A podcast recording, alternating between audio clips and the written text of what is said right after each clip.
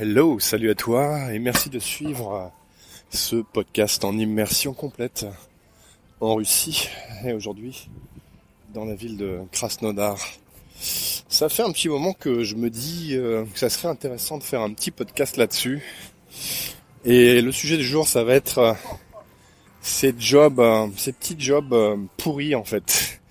Ces petits boulots à la con qui font tourner le pays et qu'il y a partout, absolument partout en Russie. Il y a une armée, il faut savoir qu'il y a une armée de, l'ombre, si on veut, une armée d'esclaves ou presque, qui travaillent pour presque rien et qui travaillent pour toi. C'est-à-dire que la, ville est tout le temps propre, tu peux tout le temps te déplacer sans aucun problème, tu peux tout le temps faire ceci ou cela, manger dans les meilleurs restaurants ou dans la plupart des restaurants. Et, euh, et la plupart des gens qui travaillent dans ces institutions, dans les transports, qui font tourner le pays, euh, la plupart des gens qui nettoient les rues, qui nettoient la ville, qui construisent aussi les bâtiments, sont des gens qui gagnent presque rien, avec des salaires de misère qui permettent pas de vivre décemment, qui ne permettent pas d'économiser, qui ne permettent pas de se construire une maison, qui ne permettent pas bah, d'envisager un jour, voilà, un, vrai projet pour euh, pour soi, pour sa famille et tout ça.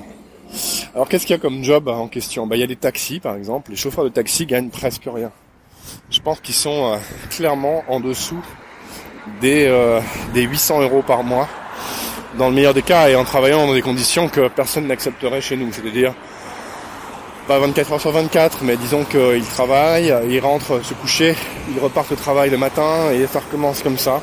Ils n'ont pas vraiment de week-end, ou alors peut-être une demi-journée de repos dans la semaine, et, euh, et ça continue comme ça indéfiniment euh, pour eux.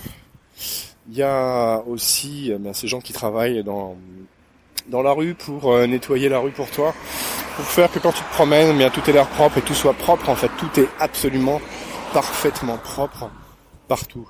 Comme je te le disais dans un autre euh, podcast, les Russes adorent les animaux, mais pourtant j'ai pas encore vu une seule crotte de chien ici. J'ai pas non plus vu une seule personne ramasser la crotte de son toutou comme on voit en France dans un petit sac en plastique pour la mettre à la poubelle derrière. Activité que je trouve euh, sans aucune dignité euh, et qui pour moi est le symbole euh, de la dépravation de la France, notre pays, en tout cas l'un d'entre eux.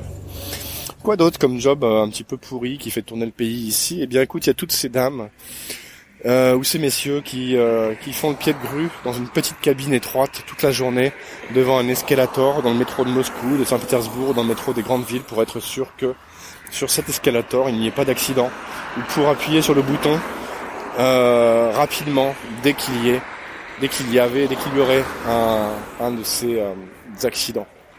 Ces gens-là n'ont rien à faire de la journée à part voir des milliers de personnes passer devant, eux sans pouvoir rien faire d'autre que de rester euh, vigilants s'ils le peuvent dans ces conditions pour appuyer sur ce bouton si jamais quelque chose tourne mal, si jamais quelqu'un fait un malaise et tombe dans ces escaliers géants.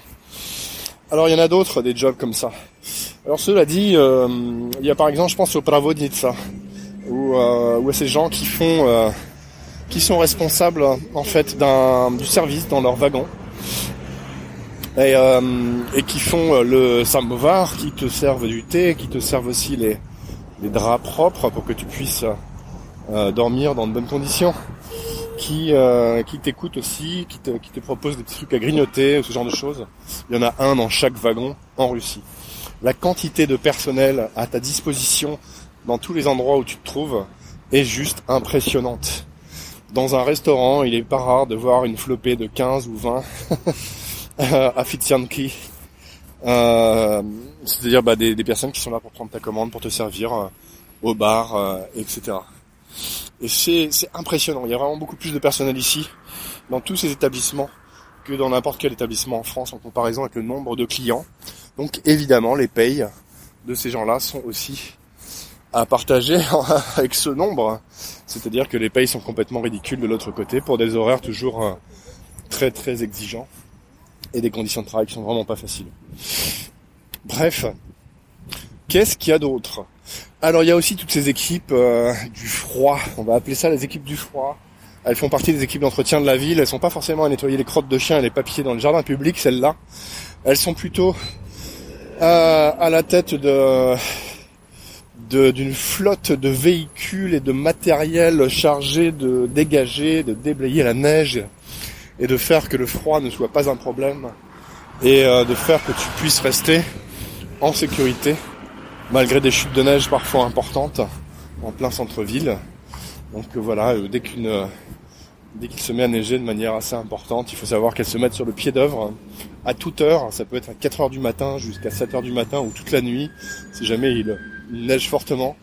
En tout cas, tu peux être sûr qu'au petit du matin, quand les gens vont partir travailler, eh bien les rues seront déblayées complètement. Ils auront fait un travail monstrueux, ils auront déplacé des, dizaines ou des centaines de tonnes de neige pour te permettre de te déplacer dans des bonnes conditions dans ton taxi, avec ton chauffeur de taxi azéri géorgien qui lui aussi te permettra d'arriver à l'heure et au bon moment à ton rendez-vous, parce que ces gens-là font un job finalement absolument indispensable, ils font un job magnifique, ils le font dans l'ombre et en toute discrétion, ils le font euh, sans jamais se plaindre ou très peu. Alors ça arrive euh, de tomber sur un coup de gueule, comme ça m'est arrivé avec ce chauffeur de taxi euh, euh Azeri, il me semble. Et, c'est pas étonnant qu'il y en ait un qui pète les plombs de temps en temps vu vu la charge de travail qu'il y a sur leurs épaules et vu le, peu de reconnaissance en fait qu'il leur est donné et, euh, vu euh, parfois comment ils sont finalement maltraités par par la vie et par par la société qui les qui les emploie dans ces conditions sans jamais leur donner de contrepartie ni même le confort d'une belle vie finalement. Écoute, voilà, je suis content d'avoir fait ce petit podcast sur cette job de l'ombre, sur cette armée de d'esclaves, des temps modernes qui font tourner la société russe aujourd'hui dans toutes ses dimensions, qui acceptent ce travail que très peu de Russes finalement acceptent. Alors il y en a des Russes hein, qui font ça aussi, mais ils sont vraiment en minorité par rapport au nombre de, personnes d'Asie centrale, du Caucase, des anciennes républiques soviétiques que tu trouves à ces postes-là qui eux les acceptent plus volontiers parce que souvent dans la République ou dans leur pays d'origine, eh bien c'est encore plus compliqué de, trouver un job décent. Parfois euh, ils sont des ils viennent de régions qui sont encore en conflit ou, euh, dont les États sont totalement mafieux et bien au-delà d'ici encore. Voilà, écoute, je te remercie d'avoir suivi ce podcast. J'espère que ça t'aura plu, en tout cas que tu auras trouvé ça intéressant. Je t'avais promis de te parler de la Russie sous ses bons et sous ses mauvais côtés aussi. Enfin, en tout cas, sous tous ces aspects, il n'y a pas de raison. Ça fait partie du jeu.